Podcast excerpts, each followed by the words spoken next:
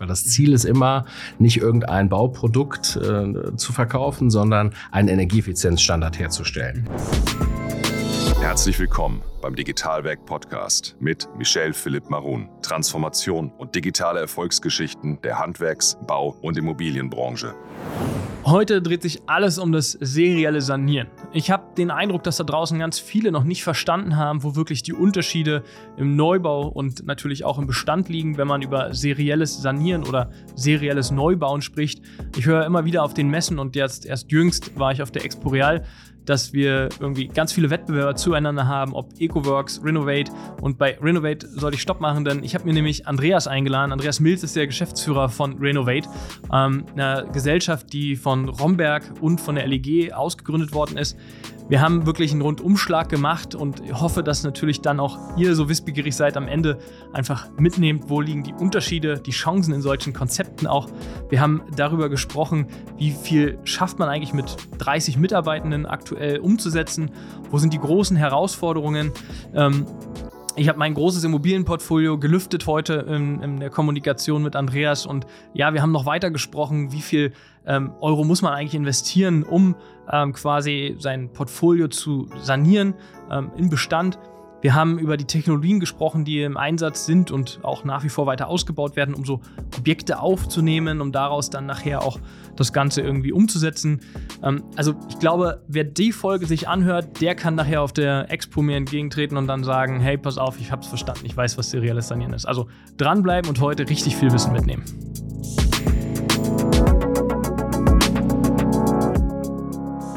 Andreas, ich dachte, wir räumen heute mal auf, wenn es darum geht, über so zu tun, serielles Sanieren oder Bauen, Vorhänge hinter Fassaden, Holz, Modulbauweise. Ich dachte, wir bringen mal die Leute da draußen auf Zack und äh, ja, transportieren ihnen mal den Inhalt, wie vielleicht wirklich was zusammenhängt. Aber schön, dass du da bist. Freut mich auch. Danke für die Einladung, Michel. Ich habe das ja jetzt schon angekündigt. Ähm, du kommst ja aus der Ecke des, äh, ja, des vorgefertigten, ähm, würde ich sagen, Sanierens. Aber vielleicht erzählst du mal selber, was hat denn dich dazu getrieben? Du bist ja auch nicht seit gestern in der Wohnungswirtschaft, wie ich schon weiß. Das stimmt. Was hat mich dazu getrieben? Ich bin seit zwei Jahren, seit Oktober 2021 in der Wohnungswirtschaft und habe äh, die große Freude gehabt, das Geschäftsmodell, was wir jetzt unter Renovate äh, an den Markt gebracht haben, von der ersten PowerPoint-Folie an mit aufzubauen. Also die das heißt, mitmalen? Die durfte ich ja, tatsächlich okay. mitmalen. Ich hatte, es gab damals noch ein paar Unternehmensberater, die uns unterstützt haben, aber ansonsten war ich Mitarbeiter Nummer eins mhm. und habe von Anfang an äh, mich der Mission gewidmet, serielles Sanieren zu einem großen Geschäftsmodell zu machen, mhm. weil, das, äh, weil das was ist, was wir an der Wohnungswirtschaft dringend brauchen, um die Dekarbonisierung des Bestands hinzubekommen. Mhm. Ich habe vorher äh, kein Bauen und kein Sanieren gemacht. Ich war vorher in der Finanzdienstleistungsindustrie, habe mir aber dann überlegt, dass es auch noch andere Sachen gibt, die man machen kann. Und so bin ich zum seriellen Sanieren gekommen. Aber erzähl mal kurz, wie, wie ist denn die Brücke? Warst du vorher äh, Finanzdienstleistungsseite, irgendwie Unternehmensberatung und Co. Oder äh, oftmals bleibt man beim Kunden dann hängen? Gar, gar nichts davon. Ich bin äh, die letzten 16 Jahre bei einem äh, großen DAX-Unternehmen gewesen im Versicherungsbereich und habe äh, bei der Frage, als ich aus dem Ausland wieder nach Deutschland zurückkam, ich war vorher mit meiner Familie vier Jahre in Griechenland, mhm. habe ich überlegt, was tue ich denn äh, anschließend und es gab verschiedenste Optionen, wieder Konzernversicherung und dann eben äh, als die Option, für die ich mich entschieden habe, äh, beim Weltretten beizutragen und, die, und den Gebäudebestand zu dekarbonisieren. Also, mal, sprich, sprichst du Griechisch? Ich spreche Griechisch, Echt? ja. Aber ja. du bist nicht Grieche, also jedenfalls würde ich den Namen jetzt nicht da einordnen, Nein. jetzt mal ganz Schublade auf und so. Nein, kein Grieche, aber ich war vier Jahre dort ja, okay. und ich hatte auch Mitarbeiter und Kollegen, die kein Englisch sprachen. Das heißt, ah, es gab zwei Möglichkeiten, okay. entweder nicht mit denen kommunizieren oder Griechisch lernen. Das war keine Option für dich. Das war keine Option, genau. Nein, das wäre schwierig. Sehr gut. Ähm, aber cool. Das heißt, äh, du hast irgendwie gesehen, da ist irgendwie Not am Mann bei dem so Thema. Ist das. Ähm, und hast gesagt, jetzt widmen wir uns dem Ganzen. Jetzt habe ich dich angekündigt mit Lass mal heute aufräumen. Ich glaube, wenn man so über eine Messe läuft, jetzt war ja auch gerade Expo, ähm, aber es ist fast egal, welche Messe, wo viele Menschen aus der Bau- und Immobilienwelt zusammenkommen, hat man immer den Eindruck, ob man jetzt einen EcoWorks oder einen Gropius oder Renovate euch äh, hört, das ist relativ schnell ein Topf umgerührt und die machen alle das Gleiche und ihr seid alle Wettbewerber zu einem und miteinander. Ähm, also, also erzähl mal aus deiner Sicht, wo sind denn die relevanten Unterschiede einfach? Also gibt ja irgendwie erstmal Neubau und gibt äh, sozusagen den Bestand zu sanieren. Beides ist wichtig, wie wir gerade wissen. Die Frage ist, wo können wir mehr äh, oder wo haben wir mehr Impact, wo, wo ist der Hebel schneller vielleicht umzulegen? Ich glaube, wir brauchen beides. Und wenn man aus der Vogelperspektive draufschaut, dann eint uns ja die Vorproduktion von großen Fassadenelementen und der Gedanke aus dem äh, in den letzten 50 Jahren ja eher manuellen Betrieb auf einer Baustelle einen eher automatisierten und digitalisierten zu machen. Das sind so die Gemeinsamkeiten und das ist auch der Grund, warum wir häufiger mal sozusagen in eine in eine Box gepackt werden. Aber natürlich haben wir schon relevante Unterschiede. Ja? Die Kollegen von äh, Gropius oder von Cree kümmern sich eben ja. darum, eines der Themen, die unsere Bundesbauministerin zu erfüllen hat, äh, das zu lösen, nämlich das Thema Neubau. Mhm. Und da haben wir selbstverständlich sowohl auf der Kapazitäts- als auch auf der Kosten- als auch auf der Prozessseite äh, den Bedarf an solchen neuen Geschäftsmodellen. Äh, da ist äh, Cree ja ein Vorreiter deswegen, weil äh, wir dort arbeiten mit einem, äh, mit einem Lizenzmodell. Das heißt, äh, jeder weltweit, der sich dieser Plattform anschließen möchte, kann das tun, mhm. bezahlt Lizenzgebühren an mhm. Cree als Plattform und ist dann in der Lage, weltweit dieses Modell zu verbauen. Mhm. Im Vergleich dazu ist serielles Sanieren natürlich eine ganz andere Herausforderung, weil man nicht auf einem, äh, auf einem leeren Grundstück anfängt und ein neues Gebäude bauen kann, sondern weil wir uns natürlich an den Bestand äh, anschließen müssen. Und der mhm. ist natürlich sehr äh, heterogen und hat immer die ein oder andere Überraschung bereit. Das heißt, wir starten nicht mit unserer Planung bei unserem Architekten, sondern wir starten erstmal damit, den Bestand uns anzuschauen. Mhm. Hat der überhaupt die Beschaffenheit, die äh, laut Bauamt und in den Bauplänen vorhanden ist? Ähm, ist denn da überhaupt der Platz für eine Baustelleneinrichtung, die wir brauchen? Äh, wie sieht's aus mit den Mietern? Äh, sind das, äh, sind da, sind da Mieter im Bestand? ähm, äh, die wir, bei, um die wir uns kümmern müssen, bei denen wir eine entsprechende Mieterkommunikation organisieren mhm. müssen. Ja, das heißt deswegen aus der Vogelperspektive relativ ähnlich mhm. und deswegen oft in eine Box geworfen. Aber wenn man dann in die Details geht, ein ganz unterschiedliches Modell, sowohl vom Prozess her als mhm. auch vom Produkt. Das heißt, ihr, ihr guckt euch den anderen Bereich, also Neubau, gar nicht an. Ihr habt von Anfang an gesagt, ihr wollt den, den Bestand euch anschauen und darauf setzt ihr auch den, den, Fokus.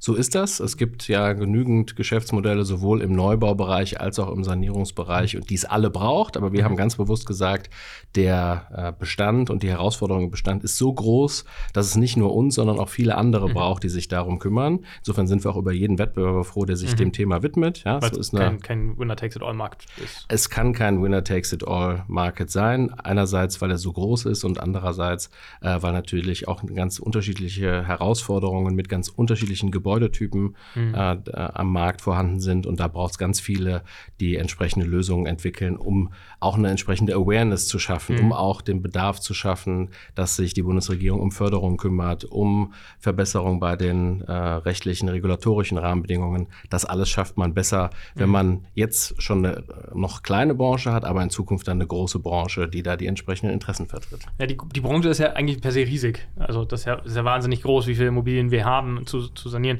Du hast gerade gesagt, es gibt, äh, habe ich richtig verstanden, es gibt auch Unternehmen, die beides äh, irgendwie im Fokus haben. Ist dir was bekannt? Klar, wenn ich ja, mir die, okay. wenn ich mir die, wenn ich mir die klassischen Bauunternehmen anschaue, die sich jetzt auch okay. schon im äh, seriellen Sanierungsmarkt tummeln, ja. wie zum Beispiel Fischbach, B&O mhm. oder auch Saint-Gobain, ähm, die haben sozusagen beide Business Lines in ihrem Portfolio, mhm. haben das aber bewusst voneinander getrennt mhm. äh, und haben alle, äh, ich meine bis auf Fischbach haben alle, die am seriellen äh, Sanierungsmarkt unterwegs sind, entsprechende Tochtergesellschaften ge gegründet, mhm. weil es eben doch eine etwas andere Art von Herausforderungen, etwas andere Art von Produkt braucht als im Neubau. Auch der, der Prozess dann irgendwie anders. Also du steigst irgendwo anders ja auch genau. ein. Brauchst du andere Expertise nachher, also andere Leute im Team, um irgendwie, ich sag mal, mehr so Asset Manager, like, um die Immobilie irgendwie zu, zu beurteilen, zu begutachten. Aber erzähl mal selber, wie ihr da vorgeht, wenn ich ein Objekt habe. Dann bin ich wahrscheinlich auch gar nicht euer Kunde. Dann, wenn du ein Objekt hast, im Moment noch nicht, aber das muss das Ziel sein. Ja, das heißt, wir müssen das auch so äh, am Ende aufsetzen, dass wir in ein paar Jahren auch den privaten Bestandshalter ja. bedienen können. Okay, weil das ist ja, glaube ich, auch von vielen da draußen noch nicht ganz verstanden, ne? dass das einfach heute noch gar nicht geht. Also mit einem Objekt sondern äh, geht im Sinne von Wirtschaftlichkeit, macht noch keinen Sinn, Aufwand und Nutzen. So ist das. Aber äh, das Positive, wenn man dem etwas Positives abgewinnen kann, ist, dass, der, äh, dass, dass die Herausforderung und das Problem so groß ist, dass wir uns im Moment in jedem Bestand, von jedem Bestandshalter quasi die Objekte aussuchen können, die sich dafür gut eignen. Ja? Mhm. Und du hast mich eben gefragt, wie der Prozess abläuft. Am Anfang starten wir immer äh, mit Schritt eins und das ist eine Portfolioanalyse. Das heißt, wir schauen mit dem Bestandshalter zusammen, welche Objekte eignen sich eigentlich am besten, um so einen seriellen Sanierungsprozess anzufangen. Und das sind äh, im Grunde genommen erstmal die, die eine gewisse Größenordnung haben. Wir sagen immer so, ab zweieinhalbtausend Quadratmeter äh, Wohnfläche lohnt sich das mhm. und ist es auch, äh, ist es auch entsprechend effizient darstellbar. Pro, pro Objekt. Das pro Objekt. Für draußen nicht alle, die kommen aus der Immobilienbranche. Also, genau. Ne, das ist nicht pro das, Objekt. Nicht zehn Einfamilienhäuser mit 250 Quadratmeter, Nein. sondern äh, tatsächlich ein Objekt zweieinhalbtausend. So das ist das. sozusagen die, die Nettofläche, um die es geht. Wenn du also so ein Objekt im Bestand, in deinem Bestand hättest, könnten wir nach dem Podcast heute entsprechend schon in Vertragsverhandlungen gehen. Okay, Nico, machst du mal die ganze Objektliste fertig, welche wir da nachher Dann machen wir gerne eine Portfolioanalyse.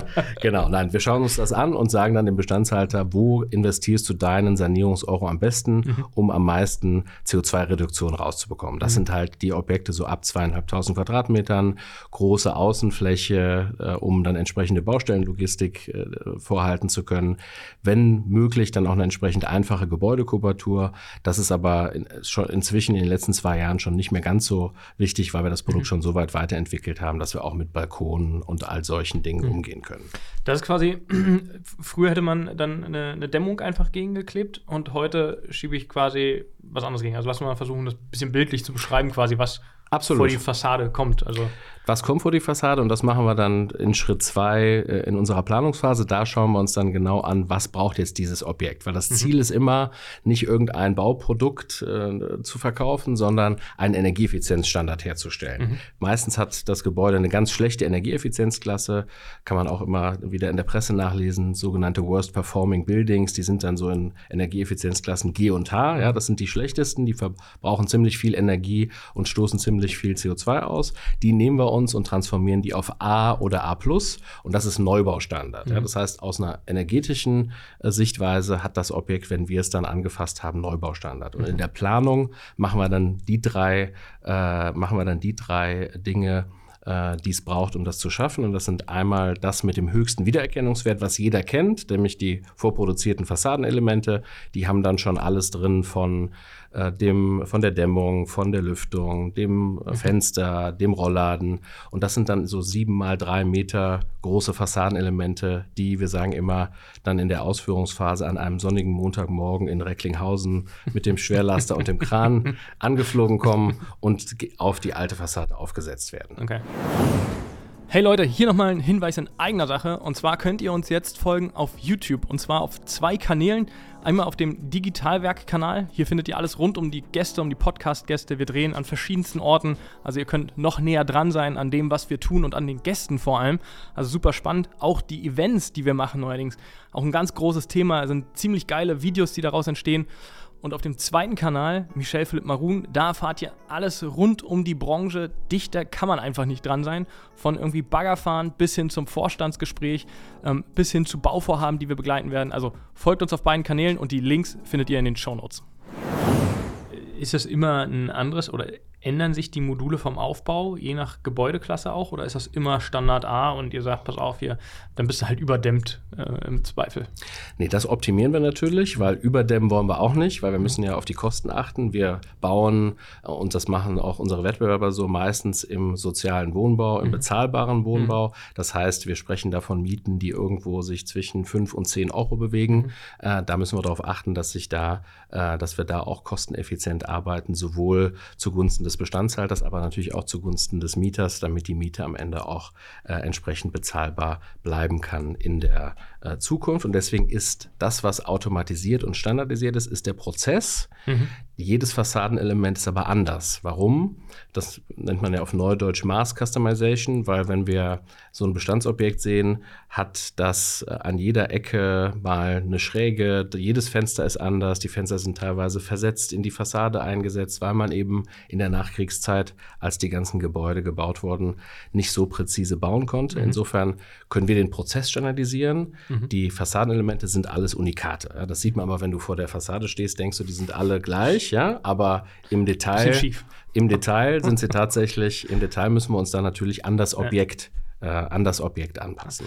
Wie machst du denn heute ein Aufmaß? Also Drohne fliegt ringsherum und äh, scannt die Fassade oder? Genau, das ja. ist auch Teil der Planung. Äh, da kommt entweder eine Drohne oder wir haben äh, sogenannte Backpacker 3D-Scanner, die kann man sich so umschnallen mhm. Äh, und über den Kopf stülpen oder als Rucksack anziehen. Da äh, geht einer unserer 3D-Scanner um das Gebäude rum, geht mhm. in die Wohnungen und sorgt dafür, dass wir auf Basis dieses Aufmaßes dann einen sogenannten digitalen Zwilling äh, haben, mit dem dann entsprechend der Architekt Architekt anfangen kann zu arbeiten. Der Architekt, also das heißt, ich kann Design mitgestalten begrenzt, weil wir natürlich sagen, unser, unser Hauptziel ist nicht unbedingt, dass wir den Design Award für Fassadenelemente mhm. gewinnen. Das würde wieder nicht für das bezahlbare Wohnen sprechen, mhm. sondern der Prozess ist so ausgelegt, dass äh, wir eine Software haben, die auf Basis des 3D-Zwillings eine, einen Vorschlag macht, mhm. ein sogenannter Fassadenkonfigurator. Der nimmt sich also das Haus und sagt, aha, für das Haus baue ich ungefähr die 180 Fassadenelemente und der Architekt geht dann hin und kann die Details nachplanen, sodass wir einerseits eine gewisse Prozessoptimierung und Standardisierung hinbekommen, andererseits aber natürlich auch die Planungskosten reduzieren, weil der Architekt eben nicht mehr von null, wie man das vielleicht früher bei konventionellen Projekten gemacht hat, von null auf 100 das komplette Objekt planen muss, sondern eben nur noch die Dinge, die die Maschine noch nicht versteht, machen muss. Mhm. Das heißt, nachher Fassade ist aus was für einem Werkstoff? Was ist das? Wir arbeiten da im Moment mit dem mit Holzrahmenbau. Mhm. Ja, das heißt, ein Holzrahmen, der dann gefüllt wird und da die Füllung äh, entsteht dann aus der Wärmedämmung, aus dem Fenster, was eingebaut wird, mhm. aus den äh, Rolllädenkästen, aus dem Lüfter äh, und aus all den Dingen, äh, die wir dann äh, in unserer Planung mit dazufügen, mhm. um auf den entsprechenden Energieeffizienzstandard zu kommen. Und, und von, von außen, also was kommt, was, was sehe ich nachher für ein Material als, als Endkunde oder als Mieter? Du siehst in der Version 1, die wir jetzt im Moment verbauen, ja. Holz. Ja, das ja, okay. heißt, äh, wir arbeiten im Moment mit Fichtenholz, hat einfach den Hintergrund, dass wir gesagt haben, einerseits soll es auch ein günstiger Werkstoff sein, mhm. um dem Kostenoptimierungsaspekt mhm. Ähm, entgegenzukommen. Aber auch wollten wir, dass man den Werkstoff auch sieht, ja, dass wir mit nachhaltigem Material arbeiten äh, und dass entsprechend auch außen auf der Fassade Holz zu sehen ist. Ja, das finden die einen besser, die anderen schlechter. Wir haben auch mhm. die Möglichkeit, in Zukunft mit anderen mhm. Materialien zu arbeiten. Das ist Version 1. Ähm, wir können auch mit Faserzementplatten arbeiten. Da arbeiten wir jetzt an verschiedenen Produktversionen. Wir Deutschen sind ja so autoaffin. Ähm, ich referenziere immer gerne auf die Automobilindustrie, wer hier fleißig zuhört. Ähm, wie viele Farben habe ich nachher als Anstrich auf, der, auf dem Fichtenholz? Im Moment sind es im Moment sind's zwei. Ja. Wir arbeiten im Moment in der Version, die wir gerade in Mönchengladbach verbauen, mit so einer Abstufung von Grau und Anthrazit. Mhm. Aber natürlich ist am Ende jede Farbkombination möglich. Wir sagen immer, das machen wir auf Kundenwunsch, ja, je nachdem, äh, was der Bestandshalter möchte, aber auch je nachdem, was gut ins Quartier passt. Natürlich mhm. wird es jetzt, wird's jetzt schwierig, wenn wir in einem großen Stadtteil sind, wo überwiegend beige Fassaden sind und wir kommen dann mit der, äh, mit der pinken oder roten Fassade. Das wird schwierig. Insofern ist das was, was der Bestandshalter selber ja. mitbestimmen kann.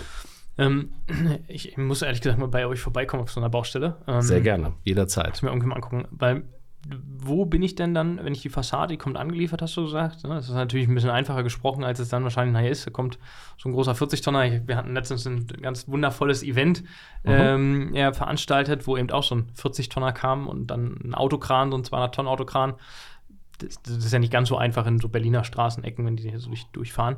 Ähm, aber alles machbar durchaus mit genügend Planung. Wo ist denn aber das, das Fenster? Das ist in der neuen Fassade eingebaut. Das alte bleibt bestehen, das alte Fenster? Oder wie ist der Übergang zwischen, habe ich dann Doppelkasten zwei und dann noch neues, drei Fenster, die ich aufmachen muss? Oder wie ist das gehandhabt? Da kommen wir jetzt ja in die Phase 3, um mhm. in der Struktur zu bleiben, in die Ausführung. Äh, Phase 1 Portfolioanalyse, Phase 2 Planung sind wir jetzt schon durchgegangen, Phase 3 Ausführung. Und da ist es tatsächlich so, dass, wie du eben beschrieben hast, wir dann mit einem äh, großen Laster mit Fassadenelementen mhm. kommen. Ähm, wir haben das Modell aktuell so aufgesetzt, dass die Fassadenelemente vor die bestehende Fassade gesetzt werden, ohne die existierenden Fenster erstmal rauszureißen. Hat einfach den Hintergrund, dass wir vermeiden wollen, dass, irgend, jemand länger als ein paar Stunden mit einem offenen Fenster dasteht. Selbstverständlich können die Fenster nicht drin bleiben, sondern die werden dann von innen entfernt und durchs Treppenhaus entsprechend rausgebracht und entsorgt. Wie, wie, wie waren, du warst aber schon bei, dem, bei der ersten Montage dabei. Ähm, wie, wie, wie ist denn das Stimmungsbild von so einem Mieter, wenn der da, also ist das Staunen und boah, kann ich ja gar nicht mehr vorstellen. Da kommt so ein LKW und schwuppdiwupp, in der Woche ist die Fassade da irgendwie fertig und Haus ist gedämmt oder totale Skepsis, weil, ja, weiß ich nicht, oder totale Neutralität?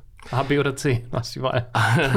Sehr gute Frage. Kommt immer drauf an, würde ich sagen. Aber meistens ist es inzwischen so, dass die Mieter mit einer, äh, mit einer mit Spannung darauf warten, dass das passiert. Ja. Wie haben wir das hinbekommen, dass da keine Abwehrhaltung ist oder überwiegend keine Abwehrhaltung? Es gibt immer Menschen, äh, die, äh, es gibt immer Menschen, die damit mehr oder weniger gut klarkommen, wenn bei ihnen das Gebäude saniert wird, weil es natürlich ein großer Eingriff in die Privatsphäre und den Lebensalltag. Mhm. Wir haben aber genau deswegen, weil uns das bewusst ist, ein sogenanntes Mieterportal entwickelt. Das heißt, wir schicken dir, wenn du bei uns Mieter bist in einem der Objekte, schicken wir dir schon viele Monate, bevor es überhaupt losgeht, einen QR-Code, ein Schreiben, wo du dich in ein Portal einloggen kannst. Da siehst du dann, was passiert da überhaupt, ja? Weil genauso wie wir beide jetzt hier über serielles Sanieren aufklären, weiß natürlich auch kein Mieter, wenn er irgendeine Ankündigung bekommt, bei mir wird jetzt das Gebäude seriell saniert, was bedeutet das denn da? Kommt dann jemand mit einer, mit einer Styroporplatte und klebt das, schraubt mir einer den Heizkörper weg. Was mhm. passiert konkret? Mhm, mhm. Das kann er bei uns im Portal nachlesen, mhm. sich da einloggen und nicht nur das, er kann auch ganz speziell auf seine Wohnung abgestimmt sehen, welche Termine muss ich überhaupt mit denen machen. Ja, das heißt, wann wird bei mir der Heizkörper getauscht, wann wird denn bei mir im Esszimmer das Fenster rausgerissen und ich sollte vielleicht nicht an dem Tag Homeoffice machen, mhm. äh, weil es dann doch ein bisschen zugiger werden könnte. Also all diese Dinge äh, kommunizieren wir an den Mieter und deswegen haben wir auch überwiegend eine positive Resonanz, weil der Mieter eben vorher weiß, was passiert und weil er sich darauf einstellen kann und weil er dann eben an dem Tag auch mit Spannung vorm Haus stehen kann und sich anschauen kann, wie das eigentlich so läuft, wenn so ein riesiges neues Fassadenelement, was dann künftig ja seine äh, Wohnung äh, entsprechend umfasst, mhm. ähm, was das bedeutet, wenn das da angeliefert und angebracht wird. Wie viel nimmst du denn wirklich mit auf die Reise jetzt mal unter uns? Hat da auch wie immer keiner zu bei uns hier, deswegen Klar, kannst natürlich. Das ja, kannst du sind unter frei, uns. Wir sind unter mhm. uns. Du hast das super, sehr gut. So, mhm. da haben wir den Punkt erreicht. Ähm, du sagst ja QR-Code scannen und das machen wir beide total. Ja? Das macht irgendwie jeder, der Anfang Mitte 20 und ich sag mal bis 40 vielleicht ist. Aber jetzt hast du ja im, in deinem Bestand vielleicht auch eher eine ältere Zielgruppe dabei. Wie, wie gehst du mit denen um? Ist das dann so an der Tür klingeln, klopfen für Verständnis, um Verständnis bitten und mit denen das Gespräch suchen? Also ist dieser menschliche Kontakt einfach äh, zwingend erforderlich? Absolut. Äh, ohne das geht es nicht. Das mhm. ist ähm, das Portal, das Mieterkommunikationsportal ist natürlich nur ein, eine Hilfe, ein Support, ein Tool, was wir nutzen, um das Ganze für diejenigen äh, aufzusetzen, die äh, damit auch äh, arbeiten können und das auch gerne digital machen. Mhm. Äh, nichtsdestotrotz schaffen wir es im Moment ungefähr 75 bis 80 Prozent der Mieter in den Projekten, in denen wir arbeiten, auf das Portal zu bekommen. Ja, das hat am Anfang ein bisschen gedauert, weil wir natürlich erstmal klar machen mussten, warum lohnt es sich eigentlich, sich jetzt nochmal in ein Portal einzuloggen äh, und äh, sich da Dinge anzuschauen. Aber es geht halt um die private Wohnung, um wie läuft mein Leben die nächsten sechs bis acht Wochen ab. Das hat dazu geführt, dass das mhm. doch ein gewisses Interesse äh, dann mit sich gebracht hat. Und die, die es nicht können und die, die es nicht wollen, äh, bei denen haben wir extra eine Kollegin eingestellt, die auch gerade ein Team aufbaut, die sich um nichts anderes kümmert als um Mieterkommunikation. Das heißt, die ist dann beispielsweise auch bei so Terminen vor Ort, wenn der 3D-Scanner kommt, wenn das Fenster mhm. rausgerissen wird, mhm. um entsprechende Mieterkommunikation vor Ort zu machen. Zu erklären, ja, klar, man erreicht nicht jeden und auch nicht jeder hat äh, Lust, Zeit und die Möglichkeit, sich in so ein Mieterkommunikationsportal ja. einzuloggen. Das Portal ist das, was äh, ihr mit der, also vielleicht müssen wir auch nochmal aufklären, ganz kurz äh, den Zusammenhang, aber das Portal ist das, was auch von der LG ähm, als Joint Venture entstanden ist? Nee, das haben wir, äh, das, das haben wir selber entwickelt. Okay. Genau, also die beiden Gesellschafter, Romberg Baugruppe ist ja unser österreichischer Gesellschafter äh, aus der Bauindustrie, äh, was wir kombiniert haben mit dem Know-how der LEG aus der Wohnungswirtschaft. Mhm. Äh, dass diese Kombination sind wir der Meinung und sehen wir jetzt auch am Markt, dass das dazu führt, äh, dass wir die erforderlichen, äh, die erforderliche Kenntnis haben zu, wie müssen wir eigentlich den Prozess machen, sowohl auf der Mieter- und Vermieterseite, aber auch auf der Bauseite. Und mhm. dieses Tool war ein, äh, war ein, war das Ergebnis eines Prozesses aus dem letzten Jahr, wo wir gesagt haben, jetzt nehmen wir uns mal ganz im Detail das erste Pilotprojekt, 50 Wohneinheiten, zweieinhalbtausend Quadratmeter und gucken uns alle gemeinsam an, was sind eigentlich so die Top 20, Top 25 Learnings, die wir jetzt entsprechend umsetzen müssen, wenn wir das skalieren. Und davon mhm. war eins, wir brauchen etwas, äh, was uns auch bei der Mieterkommunikation Skalierung ermöglicht, weil wir mhm. können gar nicht so viele Leute einstellen für jedes Projekt Projekt, um individuell mit jedem Mieter vor Ort zu sprechen. Das machen wir dann, wenn es erforderlich ist. Aber auch um es für den Mieter einfacher zu machen, haben wir dann dieses mhm. Portal als Eigenentwicklung der Renovate äh, kreiert. Wir sind ja heute noch beim, beim Aufklären so ein bisschen. Mhm. Ähm, du hast gerade Romberg gesagt, also ich glaube hier blenden wir unten nochmal kurz ein, die, die zu gucken. Die Folge mit, mit Romberg, die war auch super spannend. Ähm, da war der Hubert bei dir, oder? Der, der, Hubert, der war auch schon bei uns natürlich. Ähm, der gut. ist ja auch sehr polarisierend und hat ja auch ein starkes, starkes Meinungsbild zu eben Modulbau, serielles mhm. Lego-Prinzip und Co. Mhm. Ähm, aber das ist so Competition is for Losers, ist hängen geblieben. Das war, glaube ich, auch die Headline mit ihm damals. Ähm, aber Cree ähm, ist doch die gleiche Kombination, oder? Auch mit LEG ähm, und, und, und Hubert, aber im Neubaubereich.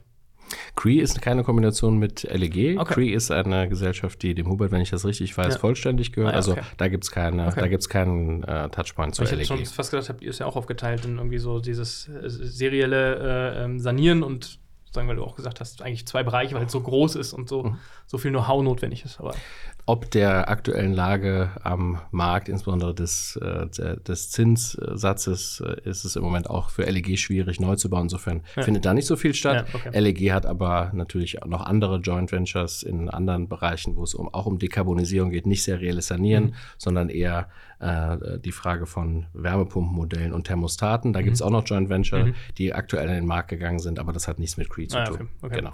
Ähm, bei dem Prozess, also bei dem Know-how, ihr seid, glaube ich, so roundabout 20, 30 Leute im Team. Genau. Ähm, was kannst du, also 20, 30 Leute ist ja für eine Company, die zwei Jahre alt ist, einfach eigentlich eine gute Größe. Ähm, aber wenn du natürlich sagst, du willst irgendwie 200, 500 Wohnungen bauen, äh, also bauen im Sinne von sanieren, äh, müssen wir aufpassen, wir wollen ja heute äh, aufklären. Genau. Ähm, das müssen wir genau sein. Ähm, wie viel kannst du damit wirklich schaffen mit den, mit den Leuten? Also was kannst du auch selber machen und wie viel stecken vielleicht dann doch noch an Manpower dahinter, die gar nicht zu euch auf der Payroll, also auf der Gehaltsliste stehen, aber irgendwie dennoch notwendig sind, um überhaupt 500 Wohneinheiten zu realisieren? Da ist es genauso, wie du gesagt hast. Das sind natürlich nicht alle, die mit uns gemeinsam im Sinne des seriellen Sanierens tätig werden, sondern in der Renovate selber haben wir äh, diejenigen eingestellt, die sozusagen das Kern-Know-how haben für unser Produkt. Darüber hinaus haben wir natürlich einerseits noch die beiden Gesellschafter, die uns unterstützen, sowohl mit Know-how, aber als auch, aber auch mit Kapazitäten an den Stellen, wo es sich für uns vielleicht noch nicht lohnt, eigene Funktionen aufzubauen, ob es jetzt um äh, Legal oder HR geht beispielsweise, aber auch wenn uns mal ein Fachingenieur fehlt, haben wir halt den Vorteil, dann laufen wir über den Flur zu unseren Romberg-Kollegen und haben die Möglichkeit, da jemanden anzusprechen und ins Projekt mhm. einzubinden. Dann haben wir natürlich auch einige Sachen outgesourced, alles was für uns Non-Core ist, wie zum Beispiel Buchhaltung oder Steuerberatung, das machen wir auch nicht selber. Das heißt, ähm, die 25 sind tatsächlich 25 Leute, die sich aktuell schon auf das Hauptprodukt von äh, Renovate, also auf das serielle Sanieren, fokussieren können. Mhm. Und da hilft uns natürlich, dass wir eben nicht, wie man das früher gemacht hat, jedes Projekt einzeln anzugehen, sondern sondern da schon einen entsprechenden Prozess geschaffen haben, weil sonst könnten wir die Skalierung, die wir jetzt gerade schon schaffen, auch gar nicht vollziehen. Ja, wir haben letztes Jahr 50 Wohneinheiten saniert, dieses Jahr sind wir ungefähr bei 200, das heißt, mhm. wir haben es vervierfacht. Mhm. Nächstes Jahr gehen wir davon aus, dass wir über 500, 600 Wohneinheiten bereits sanieren mhm. werden. Und das geht nur, wenn man den Prozess entsprechend optimiert. So viele Leute würden wir gar nicht finden, ja? weil auch wenn die der Neubaumarkt im Moment ein schwieriger ist, ist, ist es trotzdem nicht so, dass man äh, mit Bewerbungen äh, überhäuft wird, vor allem nicht aus den Architektur- und mhm. Ingenieursdisziplinen. Was ist denn ähm, nachher wirklich euer Asset? Also ist euer, euer Wert nachher, weil ihr wisst, wie der Prozess abläuft? Ist es die Software, die es irgendwie so äh, nachher möglich macht zu planen? Oder sind es nachher die Elemente, die ihr, die ihr herstellen lasst, wie ich es jetzt verstanden habe? Es ist die Kombination aus allem, weil es ist nicht so, dass es ein goldenes Ei gibt in diesem Prozess serielles Sanieren, was man finden muss, patentieren muss und dann mhm. kann man damit Geld verdienen, mhm. sondern äh, dass äh, die Herausforderung ist, einen Gesamtprozess ja, von Anfang bis Ende hinzustellen, der an jeder Stelle sich die Einzelteile nimmt und optimiert, die es braucht, um diesen Prozess am Ende zu einem äh, funktionierenden und skalierbaren Produkt zu machen. Ja, das mhm. fängt an von, wir machen, wir schicken eben nicht den Vermessungsingenieur hin, sondern den Mann mit der Drohne. Wir machen, wir rufen nicht einzeln die Miete an und sondern haben das Mieterportal. Mhm. Wir planen nicht jedes Element einzeln, sondern haben den Fassadenkonfigurator äh, und auch so Dinge wie wir schicken äh, nicht irgendwem eine, eine, unsere, äh, unsere, unsere Planungen und fragen mal an, ob er das mal für uns produzieren könnte, sondern wir suchen uns strategische Partner, die die, die, die Kapazitäten haben, die das Know-how haben und die auch bereit sind, mit uns zusammen das zu entwickeln. Weil mhm ohne strategische Partner würde das nicht gehen. Ja, wenn wir gewartet hätten, bis wir selber eine Fabrik gebaut hätten und die äh, entsprechend äh, betreiben könnten, dann wären wir jetzt noch lange nicht da, wo wir sind, sondern wären wir noch bei den Planungen für die Fabrik. Also mhm. das heißt, kein goldenes Ei, sondern der Gesamtprozess mit ganz vielen einzelnen Themen, die man alle für sich optimieren muss und dann zusammenstöpseln muss. Das ist der Erfolgsfaktor fürs serielle Sanieren. Glaubst du nachher, ist, ist irgendwie das, das Thema schon nochmal Fabrik bei euch auf der Agenda? Also dass man sagt, man, man braucht eigentlich so ein Werk, um nachher auch diese Flexibilität abbilden zu können ähm, und auch ein Stück weit unabhängig zu sein? Kann mit Sicherheit ein Thema werden. Bei der aktuellen äh, Zinssituation würden wir das jetzt vielleicht nicht Fremdkapital finanzieren. Nein, Scherz beiseite. Nein, genau, wir haben, so ist das. Ähm, nein, das kann eins sein. Wir haben auch tatsächlich am Anfang, sind wir mit der Hypothese gestartet, das, das Kern-Know-how muss eigentlich in der Fabrik liegen. Mhm. Davon sind wir aber inzwischen weg. Das ist natürlich ein wesentlicher Bestandteil, mhm. ja, weil man, wenn man in der Produktion gut ist, wenn man in der Lage ist, äh, Millimeter genau für den Bestand zu produzieren, ist das einer der Bestandteile. Wir brauchen aber äh, wir brauchen aber in Deutschland und darüber hinaus ganz viele äh, Kapazitäten, um äh, vorgefertigte Holzfassadenelemente zu produzieren. Das heißt, selbst wenn wir uns irgendwann mal dazu entscheiden werden, eine eigene Fabrik zu bauen, wäre das nur eine Ergänzung der bestehenden Kapazität. Mhm. Wir würden weder nur mit unserer eigenen Fabrik mhm. wahrscheinlich arbeiten, noch würden wir auf nur einen Lieferanten langfristig mhm. setzen. Ähm, ist natürlich, weil du gerade gesagt hattest, äh, oder vorhin, ne, Gruppius als Beispiel, die ja auch voll automatisiert gehen und da wirklich ja irgendwie alles selbst bauen in der, in der Fabrik, also irgendwie vom Klar nehmen sie irgendwie Roboter A-Hersteller, aber nachher auch die Software und die Prozesse ja, die setzen ja voll darauf, auch wenn es Neubau ist. Ähm, ich glaube, es gibt so in, in Magdeburg, ähm, muss ich sagen, da gibt es noch ein Werk, was so eine überdimensionale Länge hat. Irgendwie 750 Meter auch für, für so einen Anlagenbau. Ähm, bei denen geht es ja immer um dieses Thema Technologie auch in der Fabrik. Ähm, sagst du, das ist die, dieser, dieser, dieser Prozessschritt, der ist heute nicht elementar, um sozusagen überhaupt mal in den Markt reinzukommen und ein Rollout-Produkt ready zu haben. Wir haben, als wir das letztes Jahr gestartet haben, eher die Herausforderung gehabt, dass zunächst mal noch ein funktionierender Neubaumarkt da war mhm. und überhaupt gar keine Kapazität vorhanden war. Das heißt, wir konnten uns gar nicht aussuchen, mit wem wir zusammenarbeiten und äh, wo wir das produzieren lassen, sondern wir haben einige wenige mögliche strategische Partner gehabt, von denen wir uns für einen entschieden haben. Mhm. Und welche Technologie der äh, dafür nutzt, ähm, war uns zunächst mal egal, ja, ja weil das, äh, und das ist auch, äh, das ist auch wichtig, wichtig. Äh, Prozessoptimierung, Technologie und Digitalisierung ist für uns auch kein Selbstzweck. Ja? Mhm. Nur wenn es fancy IT beinhaltet, muss es noch lange nicht die, das Mittel der Wahl für uns sein, sondern ja. da, wo es manuell zugehen muss, machen wir das auch noch manuell. Ähm, aber natürlich nur, wenn es der Prozess erlaubt. Letztlich ist es so, dass wir ähm, dass wir, äh, dass wir das auch im Einzelnen uns anschauen werden, aber Schritt für Schritt. Ja? Mhm. Wir haben jetzt ein Produkt, wir haben jetzt ein Produkt äh, geschaffen, was man sowohl mit Robotern, aber auch ohne Roboter bauen kann. Wenn die Roboter am Ende dafür sorgen, dass wir die Kapazität ausbauen können, dass wir die Kosten weiter äh, senken können und dass wir die Zeit, die es braucht, um das Produkt herzustellen, weiter senken können, werden wir da mit Sicherheit auch langfristig draufsetzen. Mhm. Ja, okay. Was, hat, was, was war so die in den letzten zweieinhalb Jahren die größte Herausforderung, die dir entgegen stand?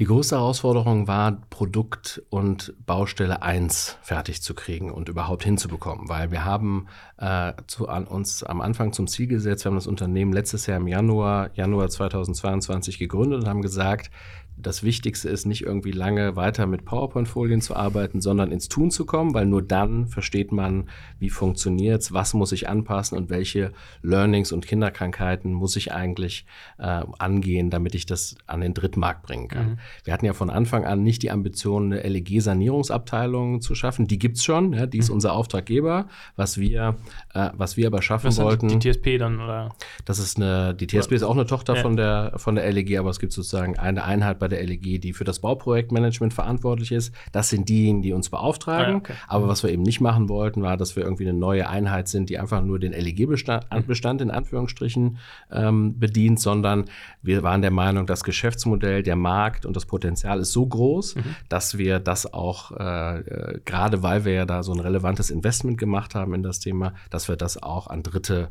vermarkten wollen. Und dafür, um auf deine Frage zurückzukommen, war, war aus unserer Sicht am wichtigsten, erstes Pilotobjekt. Ja, weil als Startup Bauunternehmen ist es relativ schwierig nachzuweisen, dass man das kann, was man verspricht, wenn man es noch nie gemacht hat. Mhm. Insofern hatten wir auch den Wettbewerbsvorteil gegenüber anderen, dass wir mit einem Objekt im LEG-Bestand dann letztes Jahr starten durften und haben da mit maximalem, wir nennen es Renovate Speed, dafür gesorgt, dass das dann auch auf die Straße gekommen ja. ist. Wir haben bei allen Wärmepumpenherstellern äh, der Welt und Deutschland angerufen, um Wärmepumpen zu bekommen. Wir haben uns um Fassadenelemente gekümmert. Wir mussten noch Eichhörnchen umsiedeln und Vogel Vogelkundegutachten einholen, um die erste Baustelle äh, starten zu können und waren da halt noch kein Team, was 25 Leute, Fachingenieure ja. und eingespielte Prozesse ja. hatte, sondern da waren wir fünf Leute, die ich sage mal ganz salopp, mit ihrem Leben äh, unter Einsatz ihres Lebens dafür gesorgt haben, dass dieses erste Objekt hin äh, zu bekommen war. Und das haben wir auch geschafft.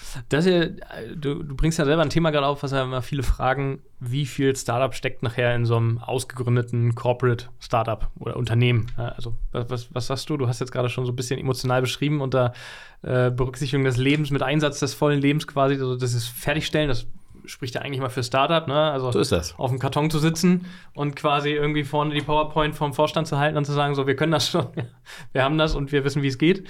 Wie, wie war das bei euch? Also ihr habt ja auch schon ein bisschen mehr Materialeinsatz und Co. So ist das? Nein, wir sind tatsächlich ein Corporate Startup mit Fokus auf Startup, weil okay. wir nutzen, wir, wir, haben sozusagen das Beste aus den zwei Welten. Ja, einerseits haben wir die Infrastruktur, das Know-how und die Mittel natürlich auch der beiden Gesellschafter, ähm, in die, die, in dieser Kombination wirklich exzellent miteinander funktionieren. Andererseits haben wir aber auch die Freiheitsgrade und den Unternehmergeist, den man als Startup äh, braucht und das sagt sich immer so schön, aber wir haben es halt nachgewiesen, dass es auch geht. Ja? Wenn wir zunächst mal durch 500 Gremien hätten durchgehen müssen und jede Entscheidung mit den Gesellschaftern abstimmen müssen, hätten wir mit Sicherheit nicht diese, äh, diesen Erfolg letztes Jahr hinbekommen, das mhm. erste Objekt hinzustellen. Da haben wir von beiden Gesellschaftern die erforderlichen Freiheitsgrade bekommen.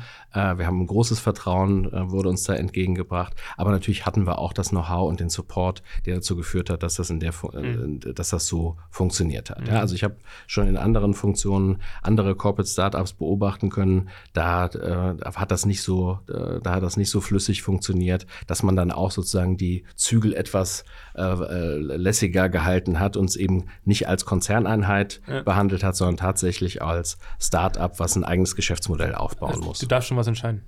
Absolut, ja. Ohne geht's gar nicht, ja. Also ohne geht's gar nicht. Ja, okay.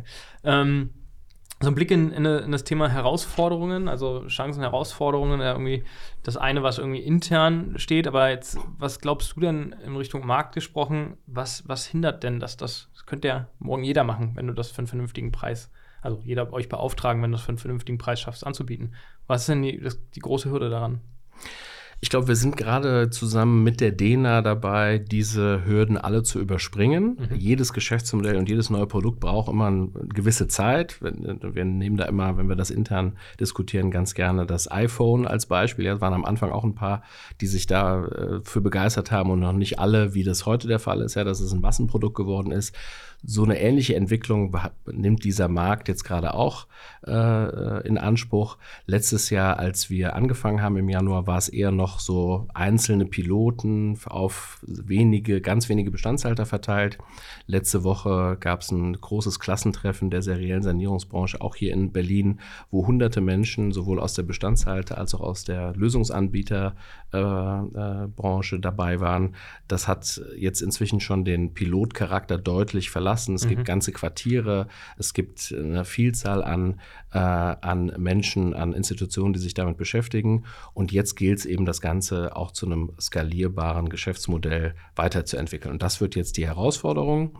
Ähm, da äh, müssen sich dann beispielsweise so Unternehmen wie wir natürlich erstmal daran gewöhnen, dass sie nicht mehr für die liebende Mutter LEG arbeiten mhm. oder nicht mehr nur mhm. für die liebende Mutter mhm. LEG die natürlich ganz bewusst gewisse Freiheitsgrade lässt und auch vielleicht äh, auch der, dass auch der Prozess am Anfang mal auch mal ein oder zweimal schiefgehen kann, bevor man beim dritten Mal hinbekommt. Da werden wir uns jetzt dran gewöhnen müssen. Jetzt arbeiten wir für echte Kunden. Jetzt müssen wir echte Projekte mhm. ähm, äh, abliefern.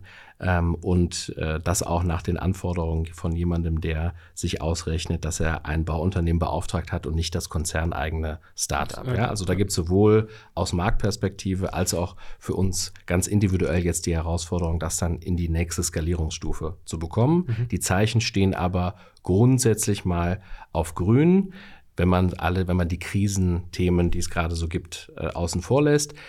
Da letzte Bemerkung dazu noch, ist es aber natürlich so, dass ähm, wir in Anführungsstrichen dann noch ein bisschen auf der Insel der Glückseligen sind aktuell, mhm. weil jeder, der aktuell den Neubau einstellt, ähm, äh, überlegt sich vielleicht doch nochmal, ob das Sanieren weitergeführt werden sollte, weil das Problem tatsächlich äh, im Bestand ja das bleibt. Äh, das, das bleibt. Das bleibt. Insofern äh, da haben wir meistens aktuell die, äh, die Diskussionen oder die, den Austausch mit unseren Interessenten und Kunden, dass wir dann eher so Sachen wie Aufstockungen und die tolle Gartenanlage nicht mehr machen, aber die energetische Sanierung weiterhin. Ja, das heißt, wir merken Krise, aber wir kriegen trotzdem noch Aufträge. Mhm, ja. ähm, sag mal, wie viel, wie viel Geld ist notwendig, um sowas aufzubauen? Das kommt darauf an, äh, in welcher Dimension, in welcher Größenordnung äh, man das machen möchte und wie viel Lernzeit man am Anfang braucht. Mhm. Wir haben das Glück gehabt, dass wir äh, relativ schnell auf Basis des Know-hows, was wir von den Gesellschaftern zur Verfügung gestellt bekommen haben, dann auch die ersten Projekte starten konnten. Die, ähm, äh, die Finanzmittel, die da reingeflossen sind, würde ich mal grob quantifizieren. In den ersten zwei Jahren so ein äh, kleinerer zweistelliger Millionenbetrag von beiden Gesellschaftern. Mhm. Aber dafür gibt's halt auch schon sanierte Objekte. Ja? Das ist nicht alles Burnt Money, äh, was, wir für, was wir für IT oder Personalfixkosten ausgegeben hätten, sondern für den Betrag, den die Gesellschafter bisher eingebracht haben, mhm. werden auch bis Ende dieses Jahres bereits über 200 Wohneinheiten mhm. insgesamt saniert sein. Aber ihr seid noch nicht äh, cash-positiv. Wir sind noch nicht cash-positiv. Nein, das, äh, natürlich gibt es eine große Ambition, das so schnell wie möglich zu werden, aber das wäre äh, dann, dann äh, ich will nicht sagen, dann hätten wir was falsch gemacht, aber das Geschäftsmodell ist so kapitalintensiv, dass sich das so kurzfristig ja. nicht darstellen lässt. Und dann bringt es ja irgendwie noch zum Abschluss so die Frage, wahrscheinlich, also ich würde sie mir stellen, ich habe ja ein Riesenportfolio, was wir jetzt gleich durchgehen genau. werden, also deswegen liegen ja auch so viele Unterlagen heute. Genau. Was muss man denn rechnen? Also, dass ich es mal kurz überschlagen kann und nicht gleich umfalle, wenn wir ins tiefe Gespräch gehen. Sehr gerne. Pro Quadratmeter oder pro was auch immer? Also wie geht, wie geht ihr da vor? Vor der Frage scheuen wir uns natürlich nicht. ja, und wir äh, geben auch immer gerne einen Indikativpreis an man muss natürlich da, bevor ich jetzt die Zahlen nenne, vielleicht noch einen kleinen Disclaimer vorschalten. Ja. Äh, natürlich muss an. man, äh, natürlich muss man, natürlich muss man noch immer Äpfel mit Äpfeln vergleichen, ja. weil ein zweigeschossiges Gebäude hat ganz andere Kosten als ein dreigeschossiges, weil du das sanierte Dach natürlich äh, auf mehr oder weniger Geschosse äh, umlegen kannst. Ob die, ob die Heizung eine Fern- oder Nahwärmelösung hat oder du eine Wärmepumpe einbauen musst, ist natürlich auch ein entsprechend äh, mhm. relevanter Unterschied. Mhm. Aber wir sagen, sagen äh, aktuell so im Erstgespräch immer, wenn man tatsächlich das Paket aus Dach, Fassade und Heizung machen muss und es ist so ein dreigeschossiges Standardgebäude, quadratisch praktisch gut, dann gehen wir davon aus, dass das ungefähr 1700 Euro für den Bestandshalter auf einen Quadratmeter kostet und davon gehen natürlich noch alle Förderungen ab. Ja? Wir haben mhm äh, ja die Freude, dass wir aus dem Bundeswirtschaftsministerium eine extra serielle Sanierungsförderung haben seit Anfang des Jahres. Das heißt, man kann äh, je nachdem, wie man rechnet, ungefähr 50 Prozent der Kosten, die ich dir gerade genannt habe, auch als Zuschuss mhm. zurückbekommen. Ja, das okay. heißt, man liegt unter 1000 Euro auf den Quadratmeter dann. Glaubst du, ähm, also gut, dann können wir gleich weitersprechen. Ähm, Wunderbar, ich freue mich. Äh, glaubst, du, glaubst du, das wird uns noch eine Weile begleiten? Also so hohe Förderung, das ist ja schon extrem hoch, ähm, was man da wieder kriegt? Oder ist das so denn absehbar oder gibt es sogar ein Ende der, der, der Förderung schon heute? Das muss uns weiter begleiten, weil wir ähm, natürlich noch nicht auf einem Niveau sind äh, von der Kostendegression, was ohne diese Förderung eine großflächige und breite Umsetzung äh, von energetischen Sanierungsmaßnahmen erlaubt. Und gerade die serielle Sanierungsförderung wird uns auch noch weiter erhalten bleiben. Warum? Ähm, ist zumindest einerseits unsere große Hoffnung, andererseits aber auch das, was wir bisher äh, aus den entsprechenden Behörden hören, dass da eine große Bereitschaft besteht, das fortzuführen, weil im Unterschied zur klassischen Modernisierung ist es bei uns eine Investition. Ja? Bei mhm. äh, einer WDV PVS-Sanierung, wo man Styroporplatten an die Wand klebt, ist es Kostenerstattung. Ja, mhm. da kommt kein tollerer Prozess raus, nicht mehr mhm. Kapazität, mhm. sondern da kommt halt am Ende zwar natürlich eine sanierte Immobilie, aber das war es dann auch raus. Bei uns kommt raus, jeder investierte Euro äh, in Renovate, in die anderen Marktteilnehmer führt dazu, dass die ihren Prozess ähm, weiterentwickeln können, dass das Produkt weiterentwickelt wird und das günstiger, schneller und besser am Ende wird. Deswegen ist das äh, aus Sicht der Bundesregierung, so zumindest meine Wahrnehmung, wird mhm. das auch als Investition gesehen mhm. und wird uns entsprechend auch noch weiter erhalten bleiben. Wo müssen wir denn mit einem Preis hinkommen? Was glaubst du ähm, auf einen Quadratmeter, um das wirklich jetzt, und es gibt ja einige, die nicht börsennotiert sind an Immobilienbestandshalter, die irgendwie 5.000, 10.000 Wohneinheiten haben. Davon gibt es ja doch einige, ähm, dass sie sagen, alles klar, komm, Andreas, wir machen jetzt hier mal ein großes Projekt. Wo muss man hinkommen? Die gibt es ja schon. Das sehen wir ja sowohl an unserem eigenen äh, Auftragsbuch, aber auch an dem der äh, Wettbewerber. Mhm. Ähm, wir befinden uns im Moment noch so 10, 15 Prozent entfernt von der klassischen Modernisierung, die natürlich auch sich in den letzten äh, zwei Jahren entsprechend entwickelt hat im Preis aufgrund der Baukosteninflation. Wir hatten pro Jahr die letzten zwei, drei Jahre über 15 Prozent äh, Baukostensteigerung, wenn man es mhm. mal über den gesamten, über die gesamten Baukosten rechnet. Insofern äh, gehe ich davon aus, dass wir zunächst mal auf dieses Level runter müssen. Mhm. Also das heißt, dass wir die, uns die Zusatzförderung, die es für serielle Sanieren gibt, perspektivisch sparen können. Und dann müssen wir schauen, welche äh, Prozess- und Kostenoptimierungen noch möglich sind. Aber Ziel eins wäre weitere 10 bis 15 Prozent runter, damit die, äh, damit die serielle Sanierungsförderung dann irgendwann obsolet ist mhm. und wir zunächst mal gleich auf sind mit der klassischen mhm. Modernisierung, genau. mit allen Vorteilen, die es dann trotzdem hat. Ja, es geht mhm. trotzdem schneller, mhm. der Mieter äh, ist nicht lange äh, belastet, der Vermieter kann früher die Mieterhöhung umsetzen. Äh, wir haben ein qualitativ hochwertiges Produkt, was äh, dann weniger fehleranfällig ist, als wenn man es händisch macht. Wir haben, wir brauchen weniger Menschen auf der Baustelle, die es ja übrigens auch gar nicht gibt. Ja, also das, was wir machen, ist kein Personalreduktionsprogramm, sondern wir ersetzen ja nur diejenigen, die es eigentlich am Markt mhm. äh, aufgrund des Fachkräftemangels gar nicht gibt. Also all diese Dinge, selbst wenn wir dann erstmal gleich auf sind mit der klassischen Modernisierung, gibt es noch on top als Benefit dazu. Dann darf es bloß keinen Overrun geben von der Kundenseite. Wir, wir freuen uns natürlich auch über jeden, über jeden Overrun. Äh, wir sind aber ja alle gemeinsam dabei, einen äh, skalierbaren Prozess zu definieren und den umzusetzen. Insofern siehst du ja auch an den Zahlen, die ich dir eben genannt habe, mhm. in kürzester Zeit die Kapazität und den Output verX-fach. Und so muss es ja auch weitergehen. Und zwar nicht nur bei Renovate, sondern bei allen, mhm. damit wir eben eine entsprechende äh, Kapazität auch für die gesamte Branche zur Verfügung stellen können. Dann lass uns doch das mal abrunden. Was, was siehst du so? Was wird uns dann noch an Innovationen in dem Thema Sanierung und serielles, modulares Sanieren erwarten in der Zukunft? Was glaubst du, was da noch kommt? Ich glaube, es werden sowohl auf der Bestandshalterseite, aber auch auf der Sanierungsseite noch ganz viele äh, zusätzliche Player mit dazukommen, mit unterschiedlichsten Backgrounds und Anforderungen. Mhm. Nämlich, wenn ich mal die beiden, wenn ich mal die beiden Lager sozusagen äh, aufgreifen darf, nat natürlich haben wir auf der Bestandshalterseite im Moment im Wesentlichen die gut organisierten, größeren, privaten, kommunalen, äh, genossenschaftlichen Bestandshalter, wo wir noch über bisher überhaupt keine Bewegung sehen, ist eher so bei den Asset Managern, ist bei den Immobilienfonds, mhm. ist bei den größeren institutionellen Anlegern, weil die natürlich alle noch äh, nicht über die Kapazitäten, Bauprojektmanagement, Sanierungsplanung, sowas verfügen. Die haben sich dazu alle noch keine Gedanken gemacht. Das heißt, da werden wir, glaube ich, eine relevante mhm. Bewegung sehen, auch mit ganz anderen Anforderungen ja, mhm. An die, äh, an das, äh, an den Prozess und auch an die äh, Bauunternehmen. Und auf der Bauseite, das andere Lager, glaube ich, werden wir sehr stark davon profitieren, dass da jetzt ganz viele unterschiedliche Player sich damit beschäftigen. Ja, wir sind so eine Mischung aus Wohnungswirtschafts- und Bauunternehmen, die eher aus der Know-how-Ecke kommt und diese Kombination darstellt. Wir sehen größere Bauunternehmen, die eher aus der Baustoffwelt kommen und da dafür sorgen können, dass du vielleicht auch die von dir gewünschte Oberfläche äh, bekommst. Genau. Mhm. Wir haben, wir haben Unternehmen, die eher aus der Ecke kommen, dass sie schon ein größere Niederlassungsstruktur haben und deswegen schneller in, äh, in abgelegener Regi Regionen mhm. tätig werden können. Also ich glaube, ähm, wie wir ja schon gemeinsam festgestellt haben, es gibt jetzt nicht das goldene Ei, was man finden stattfinden muss und dann funktioniert es, mhm. wie es bei anderen, anderen Branchen ja. und anderen Produkten ja. Äh, manchmal der Fall ist, sondern es gibt eine kontinuierliche Verbesserung, wo wir, äh, wo wir, wo wir jetzt alle gemeinsam an den Themen arbeiten müssen, die dann jeweils mit unserem Know-how steuerbar und äh, unterstützbar sind. Dann bin ich gespannt, äh, was uns dann noch so erwarten wird. Ich glaube, das darf man sein in der Branche, dass dann eine ganze Menge Spannung ist und wir gucken mal, was in den nächsten, äh, in den nächsten zwölf Monaten, glaube ich, wird schon eine ganze Menge passieren. So ist das, ähm, genau glaub, wie in den letzten zwölf. ja, genau. Und, ähm, nur die letzten 24 Jahre nicht ganz so viel. So ist das. da müssen wir die Geschwindigkeit etwas erhöhen.